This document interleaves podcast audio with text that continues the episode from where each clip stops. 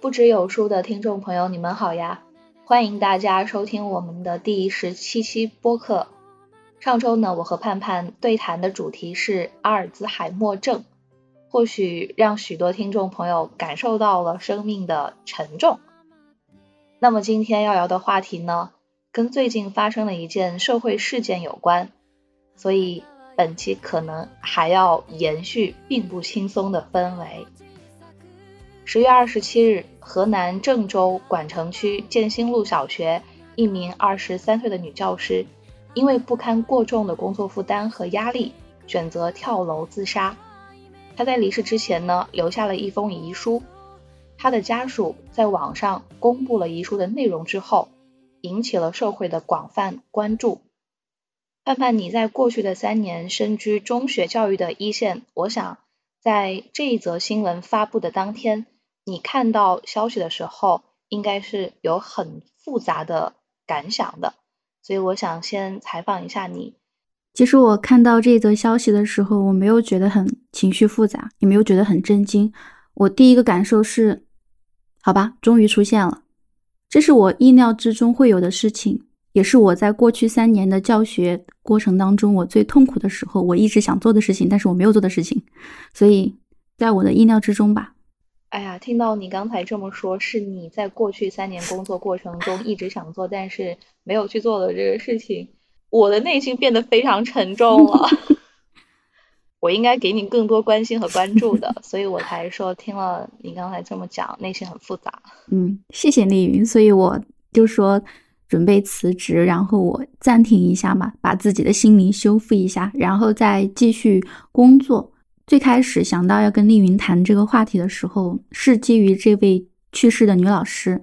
但我的想法就挺简单的，就是刚刚我说的，我也不是说我现在回过头来回望三年的生活，我要去对某个体制、某所学校、某个人去发出我的控诉，我没有这么严重，我可能只是想就。我自己在这三年当中的一个遭遇，我的一个观察，分享给我们的一些听众朋友，既是在回应对教育行业有所关注的朋友们的声音，也是在为那些对教师行业有一个不那么恰当的想象跟理解的人，告诉他们教师行业到底在发生什么，教师在面临着什么吧。我是希望这个行业以后能变得越来越好。我们说教育是国家之本嘛。我们也希望他最后真的能够成为国家之本，让我们这个民族能够走得越来越好。所以，我们今天的分享间的交流，既有感性的成分，其实呢，也包含了很多我们理性的思考和观察。嗯，对。其实，这位教师他究竟在生前遭遇了什么？我们是可以从这一封遗书里面窥见到一些真相的。嗯。其实我当时在读到他的遗书的时候，我就有满满的感受到一种窒息。嗯，他在遗书里面写到：“好难过，我觉得自己喘不过气来。”嗯，对，真的撑不住了。从来没有想过作为一个小学老师会这么难。从字里行间呈现在公众视野里面的，都是这一位教师，都是当事人他各种非常生活化的工作的细节和感受。嗯，并且有两句话很扎我的心。他说：“面对学生，很想真的做到教书育人，但是学校的工作、活动、领导的检查，让我们这些没有培训过就直接上岗当班主任的毕业生，仿佛像进入了牢笼那样。我们每天都提着最后一口气上班，特别是最后一句话，很直戳人心啊。他说：什么时候老师才能只做教书育人的工作？一个不幸福的老师，怎么能够教出积极乐观的孩子来呢？”刚才盼盼介绍做这一期播客的原因，回顾了过去三年作为语文教师，并且作为班主任自己的一些切身的体会。嗯，所以我就想先请盼盼来给大家介绍一下你自己在从教三年的过程之中，每天给学生上课之外，究竟还有哪一些不被大家、不被家长和社会所看到、所关注到的一些隐形的劳动呢？我相信社会上很多人对老师有一个不那么恰当的看待，就在于当我们觉得大部分人都在践行九九六，甚至是调休大小周的这种工作制度之后，对老师拥有寒暑假跟各种节假日假期而感到愤愤不平。但是我想说的是，我自己当了三年教师之后，我有一个切身感受，就是老师的寒暑假是拿平时的超过了九九六工作制度的这样一种高强度的工作时间换来的。首先是工作时间长嘛，在平常我们的工作它会有一个什么朝九晚五什么的，但是在教师行业，首先是我们的工作时间跟生活时间是模糊的，界限很模糊的。不管是班主任还是科任老师，在你早上六点睁开眼睛到晚上的十点睡觉。甚至是有时候因为备课，公开课我们可能会备课到十一二点，到凌晨两三点、三四点，这个也是会有的事情。而且在这个过程当中，你可能还会面临着家长给你打电话、给你发信息，而且你必须要回应他的诉求。你要是没回他的信息的话，他首先是会反映到你的领导那里，然后校长或者说你的领导会给你施压，或者直接就反映在这个家长他在整个班级群里对你的一个评价。啊，所以必须要回应他的那个信息，这个很重要。而且对于年轻的老师来讲，你不太能把握这个度啊。所以当学生家长发信息给你的时候，于公于私，于情于理，你都不会不想理他。就从这个意义上来讲，他是没有工作时间的说法的。只要他们有需要，你就是在工作时间。其实刚才听你这么讲，在中小学阶段，所谓的班主任的工作，他的时间是界限相当模糊的。甚至可以说没有所谓的上下班的概念，因为我全天候就是一直处于一个待机的状态。我不仅要去处理学生在学校里的各种糟心事，我还要跟家长沟通和协调。其实，呃，在很多程度上，除了没有家长部分之外，像我所在的高校辅导员也同样如此。因为我之前也当过辅导员嘛，当然我们班的学生还比较乖顺。但是像有一些班级的学生，大晚上会偷偷跑出去，甚至会惹一些事来。那像有一些同事，他可能手机铃声响起，领导打电话来了，或者是警察打电话来，让去派出所捞人，你知道吗？经常会有这种事，所以我在三年的工作当中，有一段时间我是不想带手机上班上课的，但是你不得不带。而且你们的手机是不是要求有规定不能关机？他没有要求你不能关机，但他要求你，他发的所有信息你必须要回应，并且还要回复收到。对，要回复收到，而且他如果通知你开会的话，必须要到场，不到场的话就会通报批评，然后扣钱。那如果开会的时间跟我的正常教学工作有冲突呢？有的时候他会根据情况来定嘛，有的时候他会就允许你请假，但更多的时候他是让你去换课。让学生自习，所以这个时候就会牵扯到另外一个非常矛盾的问题。我自己回忆起这三年工作，我就发现，在教育体系当中有非常多自相矛盾的问题。在平常的任何一个大会上，我们的讲法就是课比天大，一定要站好课堂，课堂就是我们的阵地。但是，当外部有任何的风吹草动的时候，课堂是可以弃之不顾的，它是最低下的。就是在这个老师他的遗书当中也写了嘛，他说什么时候老师才能只教书育人？因为很多时候我们很多的一些教书育人的工作，它是被其他东西给代替了，它不重要。文件上明面上宣扬的是教师的中心工作、首要工作就是站好讲台，但实际上在现实生活中，任何事情都可以使他退居其次。我们有很多额外的行政工作需要来完成。这个行政工作，它不仅来自于学校的领导层，它更多是来自于当地的一个教育区教育局啊，或者说当地的一个什么，呃，其他一些部门吧。各种类型的学习呀，呃，各种打卡呀、会议呀、检查呀，是吗？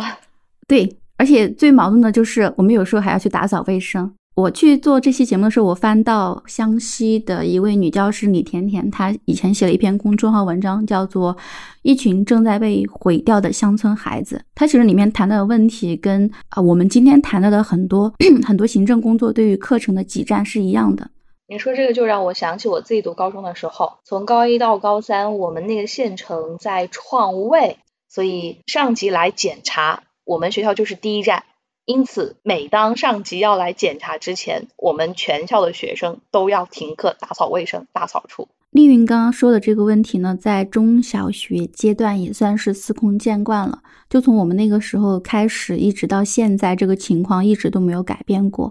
李甜甜在她那篇推文里面，她就说了啊，明天我们又要为下周的检查做准备。明天我们哪怕停课，也要大扫除、清理卫角。明天哪怕我们心有不甘，也要下队走访、清算老百姓的收入，填写扶贫资料。就在之前我们说的那本李小英教授他对于县域中学的一个研究当中也提到了，可能我在私立学校还好，我不需要去扶贫。我不需要去看守河坝，我不需要去巡河，但在我们学校，我所经历的一个情况就是，我们确实也会为了创文创味而去牺牲掉我们的一些。课堂时间，我之所以到了后期，可能对于这份工作，我有一个很大的怀疑，就在于说，我觉得它损害了课堂的神圣性，并且最主要是损害了在学生们心目当中学生跟老师的神圣性。因为我记得很清楚的是，在那个时候，我上着上着课的时候，我们的领导就会随意的进门，就说快点派几个学生出去把垃圾倒了。把卫生扫了，把叶子捡起来，把哪哪捡起来，就是随意的进出你的课堂，不带于任何招呼的，不太尊重啊。对，没有尊重，一点都不尊重课堂。对，没有尊重，而且是随机的、随意的，不带任何商量的。然后一进来之后，学生跟老师同样都很懵，我们都不知道如何应对。但你没有拒绝的理由，反正就是要去打扫卫生。那段时间你会发现，老师跟学生同样很无助，因为我们都处在这样一个行政化的体制之下，我们没有办法说不。包括前段时间还有一个新闻，丽云不知道有没有听说过，就是有一位老师，他发现自己学校没有装窗帘，所以反光。这个事件在我们的学校也同样发生过。因为那个教室没有装窗帘反光，所以影响到学生的视力，并且影响到教学了，是吗？对我们所经历的就是学校要节能减排，然后在白天他觉得阳光很好的时候，就尽量让教室少开灯。我能理解学校的用意，这个我能够理解，我能学理解学的用意，但是呢，他会一刀切，就是有一段时间，那个时候我们那个课堂黑板它是反光的，下午太阳很强烈的时候，就正好是夕照照到那个黑板上，学生是看不到的，所以我们就只能拉窗帘，窗帘拉了之后呢，教室里没有光就很暗，所以我就得开灯。然后有几次的情况之下，都是我们的领导他进来跟我讲说，你要把灯关了。有一次我的同事他也遭遇了同样的，也不能叫指责，也不能叫批评啊，反正就是领导也进来跟他讲说，你要把灯关了。然后那个老师就说，您要不到后面去看一下，我把窗帘给你拉开，你看一下你能不能看到。就是很多时候当处在这样的情况之下，就老师真的很无力。包括我们刚刚提到这个节能减排的问题，关于关灯的问题，他其实。我背后不想去探讨的就是说节能减排到底有没有问题，也不是说要去批评某位领导他的这个提醒是不是怎么样。我只是想说，课堂任意被打断，我们可以为了任何的一些行政上的事情，为了任何一个所谓的只需要拍照、写一份报告、写一份新闻资讯的那个会议，就随意的让老师今天不用上课了，或者说就为了角落的一张卫生纸，然后跟老师说。你让几个学生出去，先把那个垃圾捡了给倒了，然后就浪费了时间。对于这种课堂的随意打断，对于老师跟课堂的不尊重，真的影响影响非常非常大。就我自己是感觉到了后期，他对于老师的影响就是，他觉得既然可以随意打断，可能就说明这个课堂它是不重要的。那既然你都这样子的话，那我们又何必那么认真呢？那对于学生也是一样的，我觉得一个老师他能够带好一名学生，或者说让一个班级的学生幸福，他很大程度上是来自于老师他这个身份本身带有的一种权威性。但是当学生发现，不管是课堂还是老师，他是任意可以被打断的，这种打断的行为，他其实就告诉了学生你不重要，老师不重要，学习本身也不重要。那么我们在教室里面花那么多时间，那么努力的学习又有什么意义呢？学生可能会这么想啊，嗯。所以我看到这个老师他的这个遗书的时候，其实我能体会到，真正让他去赴死的不是那些工作，而是那个工作背后所对一名怀着情怀进入教育行业的老师的一种扼杀。扼杀的就是他的这种情怀。当然，我们这里不去谈论说，当我们进入一个行业，抱着对他一种太过瑰丽的、理想化的、浪漫的想象啊，是不是有待商榷？我只是觉得说，当一名老师带着这样的情怀进入这个教育行业的时候，我们先要给他的是像新官上任三把火，先把你的那个情怀给烧掉吗？还是我们要觉得这是一颗金子般的心，我们要先把它给呵护好呢？你说的是我们对于教育行业、对于教师应该要有的支持，但是现实情况就很不一样，令人心酸，而且又非常讽刺的一点就是。如果你是一个满怀着教育理想和教育情怀的老师进入这个行业，你很容易感到幻灭，你很容易像这位自杀的女老师那样，因为工作之外的行政事务以及自己没有得到一个很好的尊重而痛苦到没有办法承受。对于一个怀揣着教育情怀的青年教师来说，我们无论是在职业发展还是在个人成长上，都让我们感受到了非常强烈的困境。我们在前面几期节目中，我听你有讲到啊，你会在工作之外，在教书之余，会承担你们这个年级所有的宣传稿的撰写。对，呃，我当时没有继续追问下去啊，我现在想要再来多了解一些，就是你撰写的这些新闻稿，它都是什么类型的呢？是属于你本职工作内的吗？绝对不是，对吧？绝对不是。它是属于谁的工作呢？它应该是由谁来负责的呢？他没有应该由谁来负责，他们就是理所当然的认为应该由年轻的语文老师而且应该要由语文老师来负责。所以有一句话就是大家调侃的嘛：上辈子杀了人，这辈子教语文。对，上辈子杀猪，这辈子教书。他们经常这样讲。这个社会对于教师，他有一个非常美好的想象和期待，但实际上老师并不是这样的啊。他们的真实工作和生活的现状根本就不像大家所想象的那样又轻松又有钱。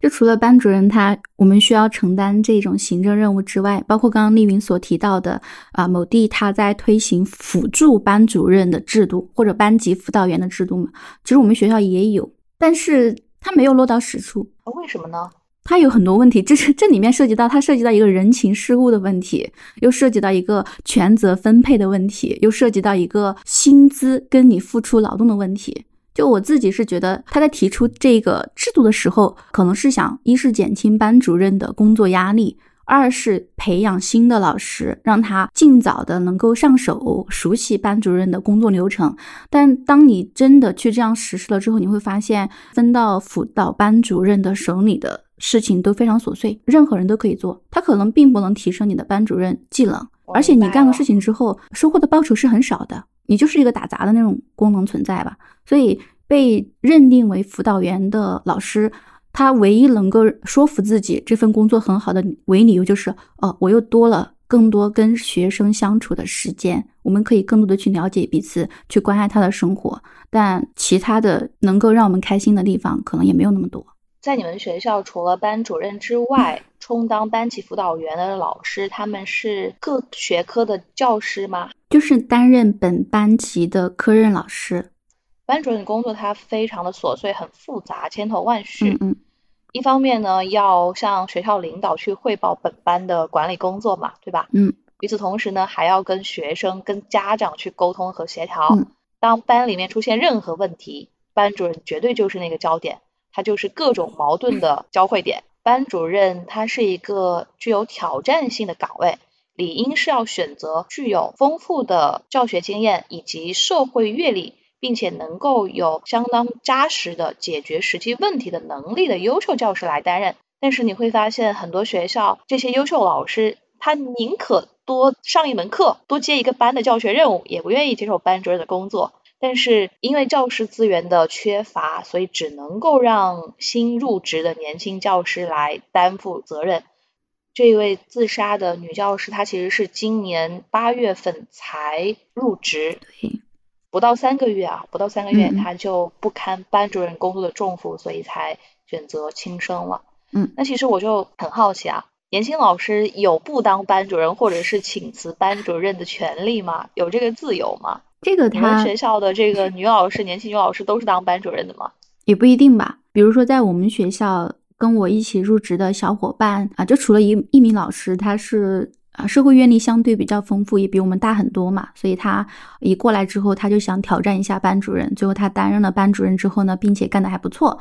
但是其他我们一起入职的新的小伙伴，基本上就是没有当班主任。我们学校的安排就是让你先适应一下学校的节奏。跟教师的工作之后呢，再安排你当班主任。这个里面牵扯到一个问题，就在于那个教师评职称的问题。就有时候你去当班主任，不是说你想不想当，而是说你如果要评职称、要升职加薪，你必须要当班主任。必须要有这个经历，你才能去评职称啊。那跟我们一样啊，是一样的。我刚入职的时 候，嗯因为我本来就是专任教师，嗯嗯我是不需要去当辅导员的。但是我们学校的规定，当然不只是我们学校这样规定啊，嗯就是说，如果你要评职称的话，你必须要当一届辅导员，也就是要当三年的辅导员。嗯嗯，对，所以那个时候我们一来就每一位新老师都给你安排了一个班级，你要去带班。所以看到那位老师他在自己的那个遗书当中，他去写，他觉得每天被很多工作填满了，他觉得很压抑，觉得自己被无限制的去压榨吧那种感觉。其实我是想说，班主任除了担任刚刚丽明所介绍的一系列行政上的事宜，包括我们去看小孩儿吃饭、早读、他们睡觉啊，以及各种表格、各种会议、各种 APP、各种视频、各种截图、各种统计、各种表格之外，当一名老师，你还有自己的本职工作。就是在很多的中小学阶段，就除了小学可能还有一个完整的周末之外，中学的初中跟高中，你基本上是没有完整的周末的。就我也不知道这个双减到底减了个什么东西，没有完整的周末，甚至到了初三跟高三的时候，整个社会是默认你可以不用有周末的。所以这是哪里传来的谣言啊？老师有寒暑假，有周末，有双休，这是哪来的谣言？谁传的呀？对你不仅没有周末，就是在整个你的教学阶段当中，你如果说在初中阶段你是一个担任两个班的主课老师的课程的话，你基本上每天平均下来每天是五节课。那么在五节课这四十分钟，你不仅要去阅卷、出卷子、备课、教研、手写备课本、各种培训、心得体会、线上线下学习、改作业、过关，这都是你要去承担的工作啊。所以你一天从早到晚，你基本上就是你只能坐在座位上。所以很多老师我们说。你有一些职业病嘛？就除了你的喉咙会发炎、会有咽炎之外，你还会有静脉曲张。很多女老师的小肚子特别大，就是做出来的。我光是听你在这介绍，我整个头都大了。就是我不知道什么年代了，我们还要手写备课本，真的是啊！手写备课本 会啊，要啊。这个无纸化办公的时代，不能够通过一些工具来简化不必要的工作吗？我觉得还是稍微有一些些落后了耶。他们觉得手写备课本可以让青年教师快速成长起来，让你通过抄一遍的方式去了解你的备课设计思路。我们的教学改革还有很多进步的空间啊，有很多进步空间。我今天都在想，那个教育心理学，我以前也读过，但是我忘记了。我们总在关心学生的心理状态，但什么时候关注过老师的心理状态呢？老师也是活生生的人，老师又不是机器，老师也需要被关心、被关注。熟悉的城市已经变了模样，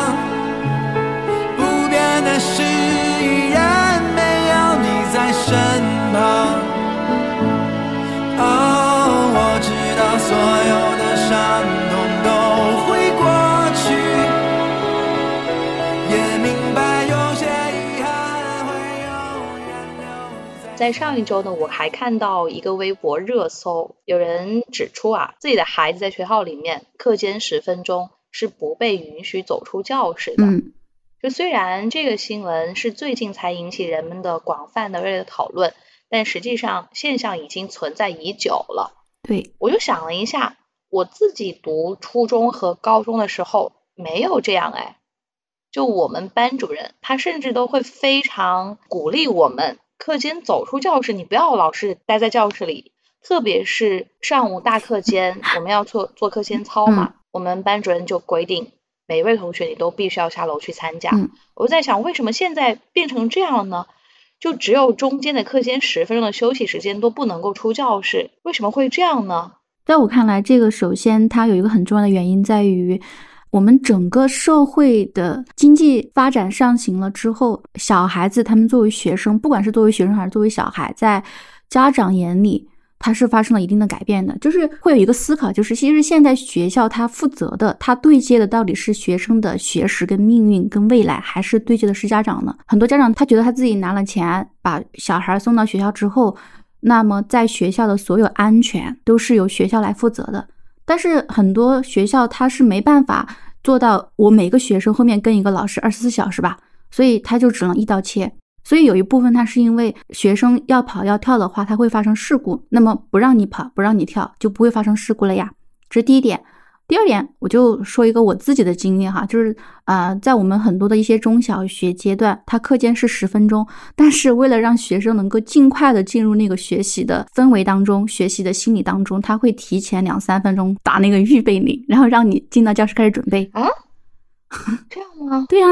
我自己刚到学校的时候我都惊呆了，我觉得哦，这样吗？提前进入教室，让学生能够做好充分的准备来迎接下一门课程，是吧？对，我真的是第一次听说，哎，我也是第一次听说。我自己在做学生的时候，我们学校根本就没有这个所谓的操作，我们也没有，真的是有点惊讶。所以，就我自己的经验来讲，不是说学生他的十分钟消失了，是老师怎么样，老师也不想。就作为我个人来讲，我刚到学校发现有这样的一个制度的时候，其实我不是很能理解。但是没办法，因为每个老师的课堂我们最后是按了监控的，他会在学校里面二十四小时有专人在那里。分批次的领导在那里监视你的上课，看一下你有没有按照教学常规来执行。预备铃打了之后，老师有没有在教室？学生有没有在教室？有没有去准备？拿出书，拿出笔，拿出本子？有没有喊起立？老师好？就一系列的规章制度，它是按部就班给你设定好的，你只需要按那个走就行。所以在那所学校，基本上我是一般情况下不拖堂的。我就想让他们去好好的玩耍一下，放松一下。如果我是连堂课的话，我就跟他们讲，快出去，出去吸一下 新鲜空气。今天天气好，可以去晒一下太阳什么的。包括到了后期，就是到了初三的后期，就有时候我就会跟他们讲，一下课我就把他们往外面赶，我就说外面叶子黄了，挺好看的，去看一下什么的。觉得你刚才所讲到的，你们学校的这一系列的规则都是非常的反人性的，哎。教室也有尊严啊，教室也有自由啊。对，我觉得在教室里面去安装所谓的监控，并且二十四小时去在监控室里面盯着老师、盯着学生在做什么，就是一件很不尊重人、很反人性的规则。对啊，太可怕了！你听我这么一讲，是不是觉得越来越可怕？你让我想起了一句话。你说，我忘了这句话是不是陆老师讲的啊？可能不是他说的，就是在北语读书的时候。嗯，这个世界上。只有两个地方有围墙，一个是监狱，一个就是学校。对，所以很多情况下，我觉得我们不仅看到了这样的一些反常规的安排操作，我们更要去反思，教育它其实在某种程度上，在当下所谓的这种教育理念，就和应该要有的教育方式背道而驰了。教育不就是应该要鼓励人去创造自我，去发展自我吗？但是现在好像变成了一刀切。所有人都像是流水线上这些商品同质化的生产出来，不应该这样的呀。现在的学生就是对他的教育，我也觉得很奇怪。但是我觉得可能学生他也在遭遇一种异化吧，就是我们到底是要培养一个可以在未来的社会依靠自己的技能去谋得生存的资本的一个。社会人，还是说我们要去培养一个具有创造能力的一个社会跟自然属性都兼有的人？他不矛盾，但是在很多时候我们就太专注于前者了，所以根本就打压了后者，做不到。归根究底，就像你刚才所说的，中国经历了经济上行的发展，但是说实话，我们和西方很多发达国家的差距还是存在的，因此。这个社会非常的浮躁，很卷，大家都希望能够去占据更多的资源，因为当下的这个经济也好，或者是教育也好，它都有非常明显的区域的不平衡。你刚说到卷这个话题，我就想到一句话，就是我们整个社会都卷，最终提高的是分数线，不是分数。这个话说的挺好的。我现在就是最近上课嘛，我也会经常在课上和学生去讨论。嗯。我就会跟他们讲，我说大家就朝着你们自己的人生目标努力去奋进迈进就好了，不要为了卷死别人而累死自己，没有必要，真的没有必要。因为每个人都是不一样的，我们每个人都应该发展出各自不同的追求和人生的目标，不应该为了同一套社会的标准而去做一些让自己不开心的事情。你刚才所说的后者。我们就要去培养一个具有非常高强度的社会适应能力的学生。与此同时呢，也不应该打压学生去创造一个更有自我性的能力，这是最理想的状态。但实际上，受制于现实，很难去做到吧？嗯，对。归根到底，我还是觉得我们整个社会，不管是对于一个人，还是对于某个职业上的人，以及对于今天我们所谈论的一个主体，就是老师。啊，或者说学生，我们的评价是太单一了，真的太单一了。我刚开始进入教育这个行业的时候，我其实也很理想主义，但是我当时是觉得说。呃，兵来将挡，水来土掩。我能接受它的一些不美好的地方、不完善的地方，这是必然的啊。但我当时进入这个行业的时候，我就想说，就像之前我们谈论话题，到底是要培养一个清华北大，还是培养很多个小孩都可以去上大学呢？就是我更多的是不是说让他们去朝着某个方向去追赶，每个人都要考到一百五，考到满分，考到一百。我是想说，基于他们自身的发展，能够让他们发展自己有所长的地方，然后去补足自己可能有所缺失的地方。我想让他们像一棵树一样，都能够成长出来，不必朝着任何人的期望，而是按照自己的想法去成长。当然，那个想法前提可能也需要我们去有有一个引导。对我是这样去想的。但最后你会发现，当我们都处在那种用分数来衡量一切、用排名来衡量一切的时候，每个人都很难。我们就像砧板上的肉，动弹不得。那我有一个问题想要跟你探讨一下，嗯，就我经常有看到这样一句话，说没有差学生，只有差老师。你怎么来看待这个观点？我不看，我不喜欢这句话，因为他反过来说，有的人觉得也会成立，没有差老师，只有差学生。因为我所在的这个环境，我所在的教育阶段不是中小学教育阶段了，而是高等教育阶段。我所面对的学生，他们其实都已经呃在跟我相遇的时候完成了自我的一种塑造。嗯，他们已经在过去父母那里，在他们的中小学老师那儿得到了一个很好的培养和发展，嗯，或者是没有那么好的培养和发展，所以送到我这儿来跟我打交道的学生，其实说实话，他们的三观、他们价值观都已经基本上成熟了。嗯嗯嗯，我接触了那么多学生，我有一个非常明显感受就是。在我当下接触的学生当中，就是有一些所谓的不好的学生，他们无论是在学习成绩上，还是在学习态度上，又或者是在品行上、言行上，没有那么的端正。我都不说出色，都没有那么端正。所以，呃，可能我的视角相对你的视角又不一样一些吧。但我也很能够理解，他们可能在成长的过程中，在成人之前，没有遇到一个好的家长，没有遇到一个好的引导，所以。他们的成长本身就是比较跌跌撞撞、比较艰难、比较艰辛，因此我也不希望自己成为一个一叶障目的老师。我尽量的能够在教学过程中去更多看到这个学生他为什么会成长成这样。啊，我听凌云讲了之后，这个问题就可以回到我们一直在说的一个问题，就是在高校任职跟在一个中小学阶段任职的老师，你的压力会来自于哪里？除了升学的压力跟那个家长的压力之外呢，还有一重压力就在于送到你手里的学生都是三观相对而言已经定了型的了，而且他们在网上几年都是一个社会人，他们也具有一定的行为自觉能力了，他们可以为自己负责了。但是在我们阶段的中小学阶段的学生，他们还是在成长阶段。虽然我们不想把它比喻成一棵可以被修剪的花草，但好像在某种程度上也确实是这样。正因为他们是可塑造的，所以。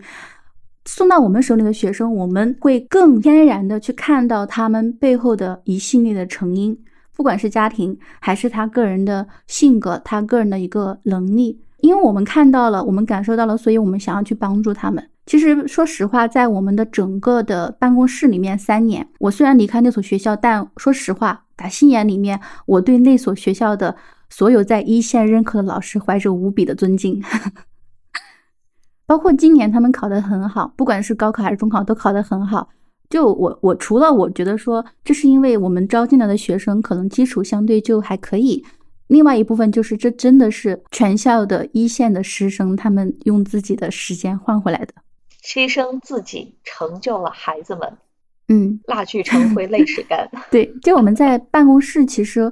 他并不是像我们，可能是我那个时代，我们会觉得说啊，老师好像都比较偏爱成绩好的学生。其实没有，我们老师在办公室里谈的最多的不是优生，而是后进生。对，我们总是在谈论他为什么会这样，他今天上课又干嘛了。他是最近发生什么事儿了吗？还是说他遇到了哪些人际交往的困境？还是说他最近爸爸妈妈有没有一些啊变故导致了他最近有点乖张？我们会这样去讨论或分析。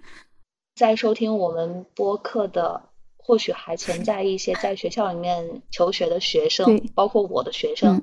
所以我想要接着你刚才所说的，每一位真正的对学生负责的老师。他绝对在办公室里面或者是自己在心里面所想的。不是那个品学兼优的学生，恰恰顾虑更多、担心更多的反而是那一些后进生。无论是在成绩上没有那么优秀的，或者是在生活中、在品行上还需要我们更多关心和关照的这一部分学生，才是被我们倾注更多心力的学生。真的是这样的。今天在这里回想我三年教书的时候，其实感觉遗憾还是挺多的。就是遗憾也不在于那些优生身上。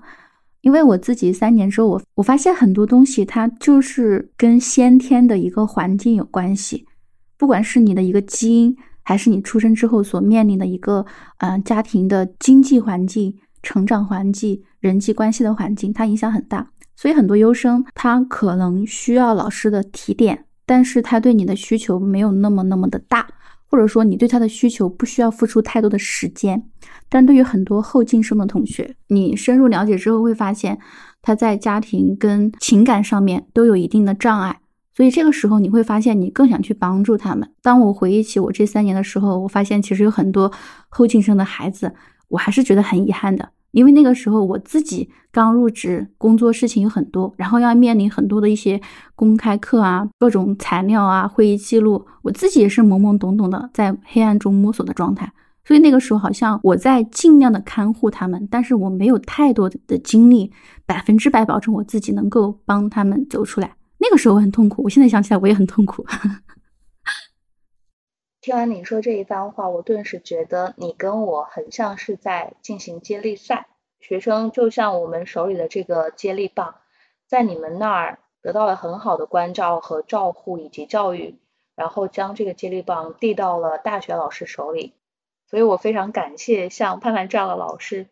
能够真正的为学生着想，能够真正的以育人、以立德树人为中心。没有你们。如此辛勤的付出，或者是说没有你们那么用心的浇灌，到我们手里的这些学生会成长的更加歪歪斜斜。我记得，嗯，就是上一年疫情最严重的时候，到了我们学校的周围都已经有了密切接触者嘛，然后那个时候我们就决定不放假，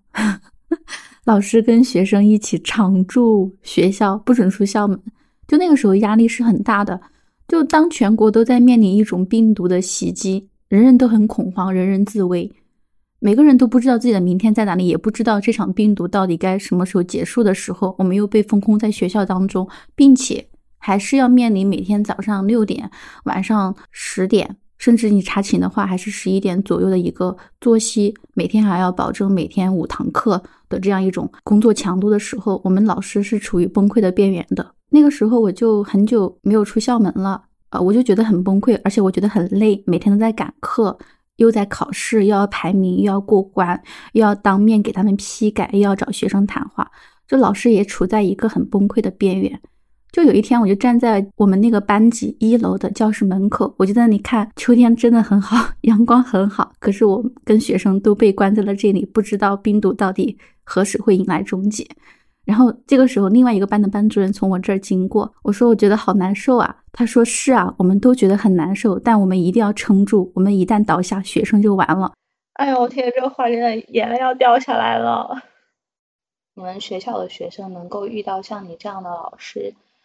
那一段非常艰难的、痛苦的、封闭的、封锁的时期，也会成为他们人生道路上非常重要的力量之源吧。我是觉得那所学校的老师真的都很棒，就包括我自己。我现在回想那三年跟他们一起相处，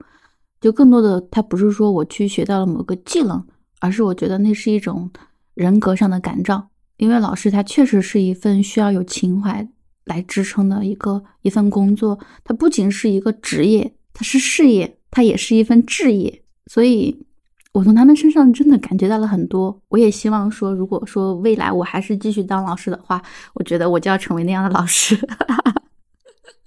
你已经是了，你已经是了。在这拥挤的。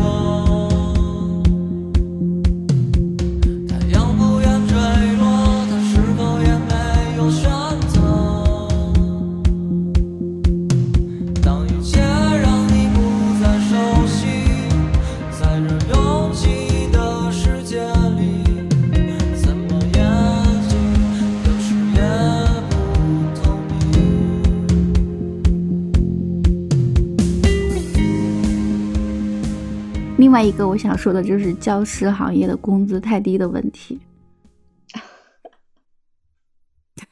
吃不饱饿不死。我复议，我复议。我想补充一个数据，你说，就是关于教师的工资待遇啊。嗯根据国家统计局二零二二年发布的数据显示，在十九个城镇非私营行业当中，教育行业的从业者高等教育的学历占比是在所有行业中排第一的。也就是在所有行业中间，当老师的人他的学历是比较高的，但是教育行业从业者的年平均工资在十九个行业中只排第八名。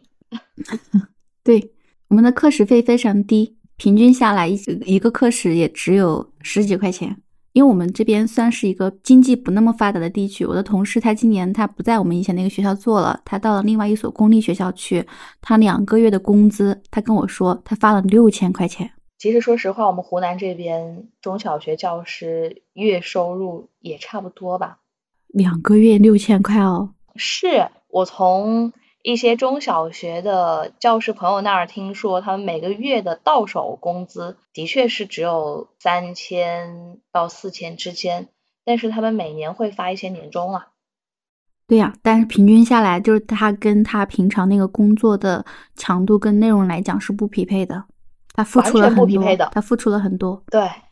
对对对，确实是不匹配的。所以这就是社会大众对于教师的薪资待遇很好存在着一个误区啊，因为我们的投入和付出不成正比，很不均衡、不协调。再一个就是有编制的老师和没有编制的老师也有很大的差别。嗯教师编制它属于全额拨款事业单位编制嘛，嗯，所以有编制的教师他就更加有保障、更稳定。对，而没有编制的人员，他的工资虽然也比较稳定，嗯但是在职称评定啊以及工龄认定这些方面，都跟在编老师没有办法比较。丽云刚刚提到这个编制跟职称的问题嘛，啊，其实也是我之前一直的一个困惑。对于老师来讲，你评职称之后有一个什么，有几个等级嘛？级高级对，初级、中级、高级、特高什么级别？好像到了特高之后，你作为一名老师，你的职业生涯就到你的高光时刻了。但是在你评职称的这个过程当中，它有点像我们打游戏打怪升级一样，呃，成绩可能还是其次的，就是你要去赛课，要去发论文，要去搞科研什么的。但是我就很想说，就很多时候这种什么赛课、公开课，它它的意义有那么大吗？我心里面老早憋着这个话，我不敢说，你知道吗？因为我现在还是属于在职在编的人员。我今天中午在食堂吃饭，刚刚上完四节课，累得要死，我就想安安心心的吃饭，结果在食堂遇到我的师傅，他又来卷我了。嗯他说你今年要评职称，我说我评不了。他每次遇到我，他就是那一套话，因为他年龄比较大了啊。嗯当然，他也的确是，嗯，希望我能发展的更好嘛。嗯但是我真的我达不到那个外界的那一套评价的体系和标准。我是一个没有那么去追求这个所谓的职称评定的人。我不希望我自己为了去迎合所谓的职称评定这一套框架和体系而去做一些我看来没有什么意义和价值的事情，比如说比赛。嗯嗯抛开指导学生比赛对于学生有一些帮助和作用之外，我要讲到的是关于教师的技能比赛。你不能说这个比赛它没有任何的意义和价值，但是进行所谓的教学设计，它就非常的脱离实际的教学，甚至它有点太超现实了，你知道吧？我懂你，首先完全理解。超现实的一点在哪里呢？在比赛的时候去进行这个教学设计时，授课的对象是小班授课，但是在我们实际教学过程中都是大班。嗯嗯，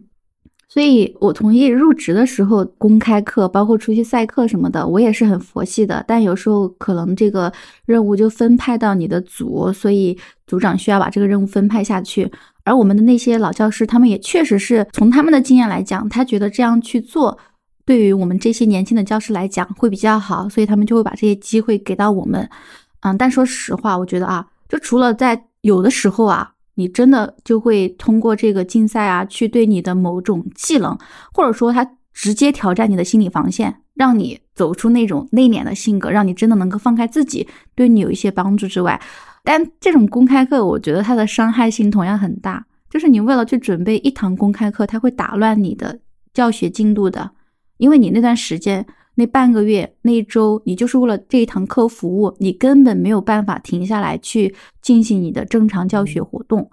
最主要的是，啊，这个公开课它是具有表演性质的。一个刚入职的青年老师，你是很难去设计一堂面面俱到的公开课的。而公开课搞出来之后，很多老师都可以从很多角度对你提出建议或者一定的批评，人人都可以啊。所以，对于青年教师来讲，他不仅会让你觉得我的精力被挪移到了其他地方去了，他还会让你觉得自信心受到了损伤。我记得特别清楚，跟我一起入职的小伙伴，他说，教研活动明明就是为了让我们的课程计划优化，让我们这些青年教师能够从老教师那里学到一定的课堂组织跟教学设计的经验。他说，但是没有，我每次教研完之后，我都觉得我好自卑，我好烂哦，好差哟。对，那我想就接着你刚才所说的补充一点。为什么作为一个后辈，我们非常需要前辈的提携和指点，还有帮助？但恰恰他们的所谓的指点、提携和帮助，却给我们带来了一些非常负面的自卑呢？是因为大家都要去竞争同样的那个非常稀缺的职称。对，蛋糕只有那么大的时候，所有人都要去吃的时候，大家都会选择有一种自我保留，他不愿意去倾囊以助。这是我在这个单位我所感受到的。我们虽然都说要去所谓的资源共享，但实际上在实际的教育教研过程中，有一些成就的老师们、教师们、教授们，他们都有所保留，真真实实、虚虚假假。对，而且回到刚刚丽云所说那个话题，就是这名她自杀的女教师，就是她在做班主任前是没有受过这方面的培训的。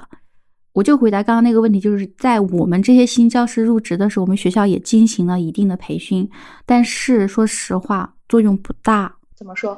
他的那个新教师培训都是非常流于程序化的。如果我觉得形式主义是对，不管是配给你的带你的师傅，还是说他每周给你配的相应的课程，让你去了解整个。啊，这所学校的一个办学理念啊，或者说在课堂上我们所使用到的一些技能，它都是不具有实操性的。而且我觉得教师这个行业，知识很重要，经验同样很重要。但经验从哪里来呢？它需要老教师分享给你，然后也需要你实际的去操作、去体验、去实践。但你在入职前、任职前，你是没有这方面的机会的。所以当班主任这个事情嘛，在我们学校没有，但是在很多的一些公立学校，就是老教师都知道这个工作不好做，并且你当了班主任之后，你的班主任津贴也没有很高，但是你需要付出很多的时间跟精力，所以老教师不需要做，他不想做，最后就留到了新的老师身上。但是新老师他需要业绩，需要认可，他可能也需要这一点点津贴，所以他最终就只能赶鸭子上架来做这件事情，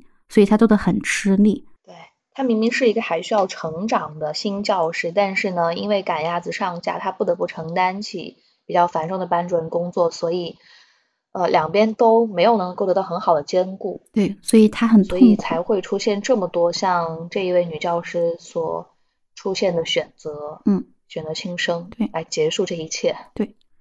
另外一个关于这个新老教师的这种经验传承的问题嘛，我就不知道你有没有。有这种想法啊，就是我自己是觉得，在我整个三年的教学过程当中，啊，当我发现经验很重要的时候，我迫切的想要从老教师那里去学的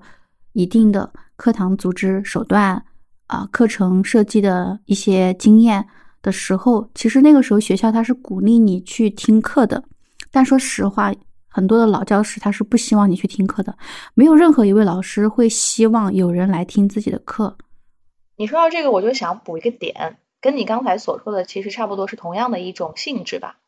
就我记得我二零年刚刚来到这个学校的时候，刚来报道没几天，我就要上一门课，这门课程之前都没怎么接触过，但是对于老教师们来说，他们已经上的非常熟悉了。呃，当时呢，我就去找这一门课程的负责人去向他请教。并且我问他有没有相关的教学资料，能不能够分享一下？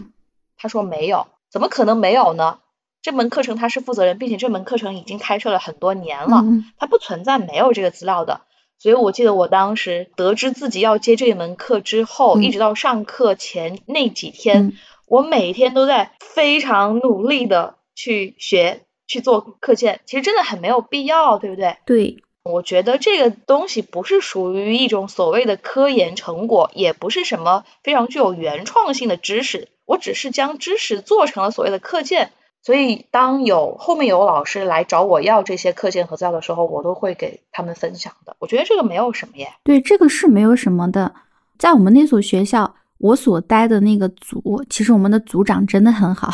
我因为我本科跟研究生都不是学的师范嘛，所以我基本上去任职之前，我是没有任何这方面的经验的。所以当九月份我们要进行一个新教师的汇报课的时候，他真的是倾尽所有、不遗余力的来帮我们打磨这堂课。所以，经常有个说法，就是说，公开课它展现的不是教师个人的能力，而是整个团体的能力、团队的能力。就那一次，它会让你觉得，就真的是让你去破除你的心理防线啊，让你真的去知道说，不论是在公开课堂还是平常的普通课堂当中，其实教育它都具有一定的表演性啊，这个是没有问题的，对吧？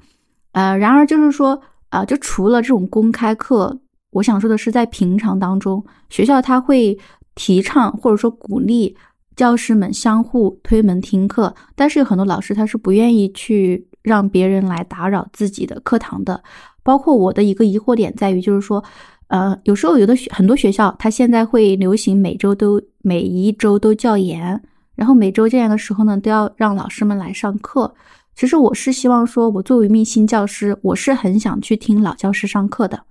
因为在整个老教师他上课的过程当中，他的那种状态、他的语言、他的一个转折衔接，他对于学生的一个把控，真的会让你获益匪浅。我自己现在回想起来，就是在我三年当中，我去听了几堂我们学校的一些很有经验的老教师的课堂，真的让我觉得很有感染力。我要是学生的话，我也愿意听。所以从他们那儿之后，我是学到的一个最大点，就是在于，首先是鞭策我自己。我不应该松懈，我应该继续加油。然后就是说，我要去学习他们这样一种精神面貌，他们这样一种经验能力跟智慧嘛，对不对？就是我是觉得说，很多老师他是不愿意上公开课的，就是每次上公开课要上这种课的时候，他们都是尽力的去推脱，能不上就不上。但作为新老师来讲，我们真的很需要，真的很需要。我觉得第一个可能是不希望自己的成果被他人轻易的给窃取，第二个就是。这些老教师，他们如果要去准备一节公开课，特别是很多老师都来听的公开课，他需要在上课之前花很多时间做很多准备。对他来讲，他觉得是很浪费时间和精力的，他不想要再花那么多时间和精力了。所以这些老教师可能工作时间久了，他也变得比较松懈了。所以最终他。就把这个压力转到了新教师身上，但是新教师接到这种任务的时候，他真的很惶恐。我其实真的不太理解这一点，就像你刚才所说的，我作为一个新入职的老师，我是还需要成长，我需要去多听其他有经验的老师他的一些方法和策略的结果，我成了一个表演的人，我在台上去各种方式暴露我的不足和缺点，你们来去指出来，的确是会很打击人的这种信心的。可以有，但是不能太多。你不能把所有的公开课都让新老师去上。所以这里我就要接着丽云说来补充一下我的观点，就是你问我，你说你是什么时候才会发现你是一个女性主义者的？我说除了我的奶奶跟我的妈妈之外，一个很重要的点在于我工作之后，在我的职场环境当中，我所遇到的这种男女性别基于生理差异之下的一种男性对于女性的一种打压吧。打压加引号啊，可能没有这么严重。我在我们学校基本上可能有百分之八九十的女教师身上感受到了一种女性之间的惺惺相惜。哇，那我很羡慕你的这个职场哎，我们单位就很不一样。我不想在这里把它变成我吐槽单位同事的吐槽大会。嗯，你来说啊，就是我们的女教师，就不管是对于新入职的小伙伴。就是那些经验比较充足的老教师，对我们这些小伙伴就很好。不论是在饭桌上教导我们要如何才能保护好自己，还是在公开课堂上，还是在平时跟学生、跟教师的相处，他们会来帮助你，并且如果你去请教他们，他们是有问必答的。我自己在我的教学过程当中，我遇到了几次很难受的地方，我就去找我那个组长交流沟通。我就很坦诚的跟他讲我遇到的问题，然后他都会理解我。包括我要是遇到了某些教学上的难点，我去问他，他也会不遗余力的帮助我。我就觉得，嗯，不管是在教育教学能力上，还是在我的整个身心上，都有被女性呵护到，被女性关爱到。我刚才听你讲，我真的很羡慕，因为在我身边的女性同事，你根本就感受不到同为女性的呵护、关心和嗯帮助，你只能够感受到冷漠、敌对，嗯你只能够感受到从他们身上看到你们之间是竞争者，你们俩之间是存在着硝烟的。当然，我不会这样去看对方，但是对方看我绝对是这样的，我能够感受到。所以这就是我在学校里面也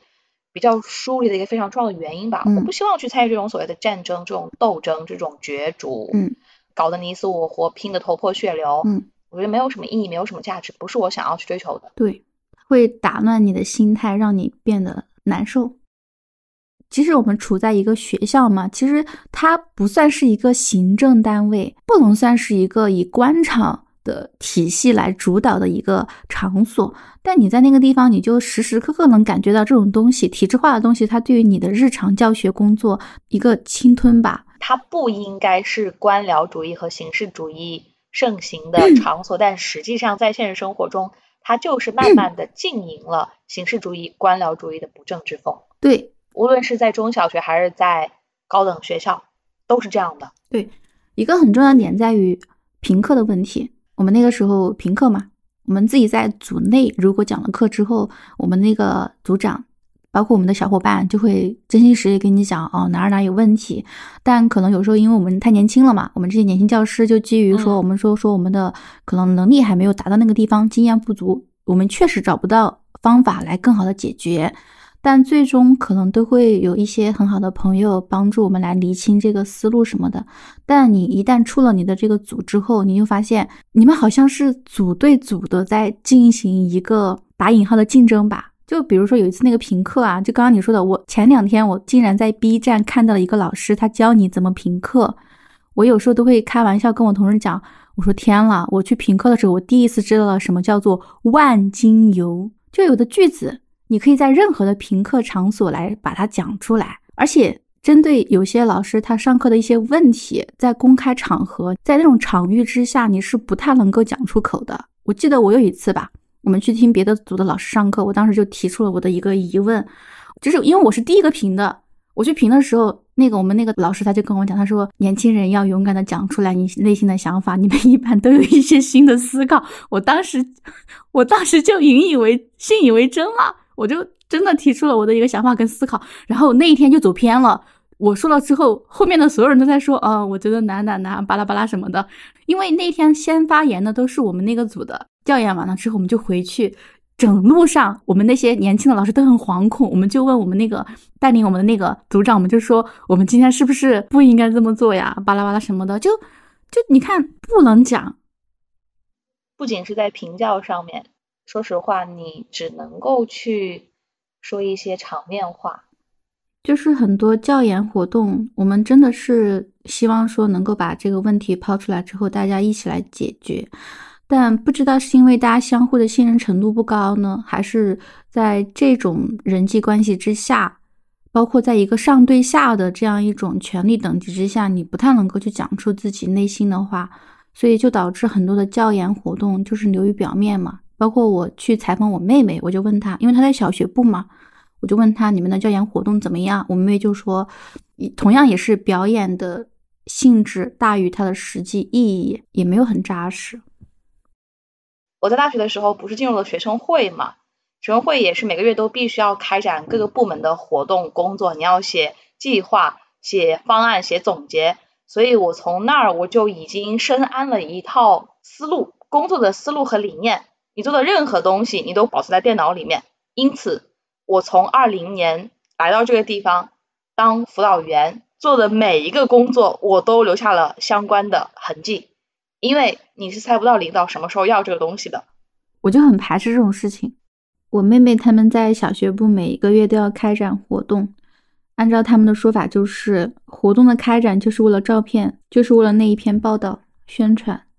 这名自杀的女教师，她好像是之前也在担任他们年级的一些新闻稿，是不是？她好像有说她有一篇稿子写了三次都没有过。哦，我看到她姐姐说的。嗯，对，就是可能有些人他们会觉得说写一篇新闻稿件的工作量没有那么大，但我想提的就是说，真正压垮这名老师的，从我的经验来看，不是这篇新闻稿，而是这篇新闻稿背后它所折射出来的，依旧是对于老师的尊严的一种侵蚀。就我之前在北语的时候，不是跟那个玉琴，我们俩也是有去我们的孔子学院的那个新闻部。干过一段时间吗？就那个时候，我们所做的最多的两项稿件，就是第一是发言稿，第二种稿件就是我们要开展一个什么活动啊，特别是一些什么汉语桥呀、一些比赛呀，或者说一个那个什么赴韩国的那个什么培训会，呃，开幕式跟闭幕式嘛，就很多时候这种新闻稿件以宣传为目的的新闻稿件，它是不太具有。很多的写作价值的，你个人是没有什么发挥空间的，你甚至在里面只能说好话，这可以说的赞美去赞扬他，你不能说一点点不对。有一次是我去跟一个非洲来的留学生，他好像是当时说了一个，他也没有说北京不好，中国不好，但我就把那句话给写进去了。然后当时审稿的老师就是说这句话不要，他说你以后不能这么写哦，你不能把这个写进去啊。然后从那儿开始之后，你知道吗？我就有一个模板。因为我知道它是什么结构的，我就按那个模板去套，一直套到有一天，那个老师跟我讲说：“冉冉，你还是要把它稍微修改那么一点点哈。”就我他的意思是说，你该换 Plan B，换另一个模板了。对，就我是想说的是，就是这种新闻稿件当中，它依旧会让你产生怀疑。怀疑的第一个点就是我所做的工作是有价值的吗？因为你是可以被替代的，我只是一个工具而已。对，第二就是说你所说的话都不是你想说的话，你只是一个传声筒，你只你甚至你觉得你只是一个垃圾制造者。所以当那个老师他在自己的那个那个信息当中他说他说他自己写了三次都没有写过，他觉得很崩溃的时候，我很能理解他，因为我到了这个学校之后，我所承担这个宣传功能其实差别也不大。因为每次我们也只是去写，哦，我们又开了什么大会了，开了什么活动了，这个活动有什么教育意义了，它对学生有什么影响，对他成长有什么帮助了，它依旧没有太多能够让你发挥的空间，所以它会让你觉得很崩溃。你写的东西跟你是分割的，是分裂的。除了你说的这种感受之外。这个老师他没有办法从文字中去感受到自我的整合，我所想的和我所写的是分隔的，是分裂的。除了这点之外，还有一点就是为了行政宣传而去写的这些新闻稿，它是要经过很多部门之手的，这个部门看了，那个部门再看。所以你还要把这一篇新闻稿写出来之后，经过很多个部门的审核同意，每个部门都会给你提一些意见，都有各自的一些看法，总是会吹毛求疵，提一些要求，就中间这种衔接和对接也很让人头疼。因为我之前在我们学校被借调到宣传部去工作过两三个月吧，所以。他会一点一点去消磨你，他把你压倒的不是说某个决定性的时间，他就是平常这些细节不断不断的累积，会慢慢让你觉得很无力、很无奈。所以其实我们所说的减负减负，并不是说老师不能够去承担压力，跟我们实际的教育教学工作有关的压力是我们应该要承担的，但是有一些压力可以没有的，这种悲剧。本来就是可以避免的。我相信很多的网友在看到跟教育、教师、跟学生相关的一些新闻的时候，我们所秉承的一个想法就是，我们想让我们的教育越来越好，想让我们的学生、我们的孩子，他们所能够面临的成长环境、教育环境，他们的未来能够越来越好，这个是毋庸置疑的。嗯，但问题就在于说，其实老师很乐意去承担教育、教学、育人相关的一些工作的，包括虽然我在吐槽说我们的工作时间太长，我们需要去备课，需要去过关，还要需要去跟学生谈心，我们在吐槽它很难做，但其实我们是很乐意去做的，因为它对学生有帮助，对师生关系有帮助啊。但我们也确实说在于说，就是很多东西他们确实是不应该我们来做的。就是一些行政化的会议，一些没有必要的心理读后感，一些没有必要的一些培训，一些不必要的一些公开课程，就包括在整个教育行业对于老师的一个评价，对于学生的评价啊，对于一所学校它的一个评价，它单一化了之后，真的会掩盖掉很多很多的东西。我们做播客的时候，基本上每一期的结尾都是想要去说，通过我们的一个经验，想要去提出一个可以行之有效的去改变这个问题的一个方法。但是在于教育这个行业，我是真的觉得说到现在为止，靠个人是没有办法改变的。我甚至是在那个事情发生过后几天，我的一位同事给我发了一篇推文。那个推文是在中小学、中学教育阶段很有名的一位老师，他在自己的公众号里面他就写到说，一位年轻老师该如何去面对这种困境呢？提升你自己，然后不要那么理想主义，一定要。抱着一种这个行业好坏兼有的一种心态来踏入这个行业，要有一定的抗压能力。我知道他是基于一位老教师的经验，对后辈的一个呵护、暖心的建议。但是我也想说，当我们都在告诉青年教师，你就是应该要忍着，你就是应该要去赛课，要去攒经验，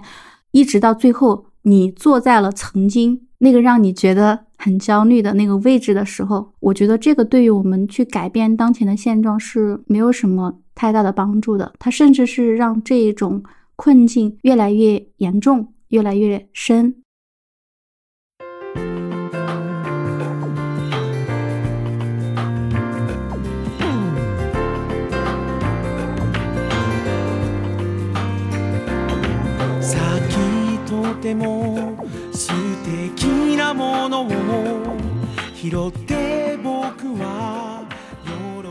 好，呃，那么我们这期节目最后呢，我想我和盼盼可以给那一些想要踏入教师这个行业，或者是正在从教的新教师一些进行自我调整和适应的方法和经验。其实我自己在列大纲的时候，我想到这个问题的时候，我就想到究竟有哪一些调整和适应的方法呢？并且我们今天一开始所引入的这个社会事件，它是一个悲剧。原本这个悲剧它可以是不发生的。嗯，抛开他所受到的这些压榨，我个人觉得我们教师要善于去进行自我关怀，我们要懂得通过不同的方式来去进行一种心理的疏导和情绪的排解。那我的建议的话，就承接着刚刚丽云所说的，我们要对自我的心理有一个调整。那么这个调整是基于什么呢？就是不管我们进入这个行业是抱着一腔热血，还是我们仅仅把它当成一份养家糊口的工作，我是觉得不论哪一种情形，我们一定要秉持的一个信念就是，我们当然可以把它当成一份职业去做，但嗯，从我自己的经验来讲，不要太。高看自己，没有很多事情是非如此不可的。因为很多时候教育你的压力就来自于你觉得这个东西一定要这么做，它就是非如此不可的。但是我自己回望这三年，就是很多事情它并不是非如此不可的。我们一定要对我们的工作有一个取舍，哪一部分是最重要的，哪部分是不重要的，在必要的时候是可以有一些消极怠工的行为的，没有问题，不用为此而感到自责。而且没有什么工作是非你不可的。对，不要高估自己之外，也不要去高估学生。对对对，这位女老师她遗言最后那句话为什么会那么重的、那么狠的扎到我的内心呢？真的就是这样的：一个本身不够快乐的、不够幸福的、不够自足的、不够自信的教师是没有办法去教出同样自信、乐观、坚强的学生的。所以。我们要从自身开始，去更多的关心和关怀自我，减轻我们身上的负担、心灵的负担，才能够教出一个轻装上阵的很好的学生。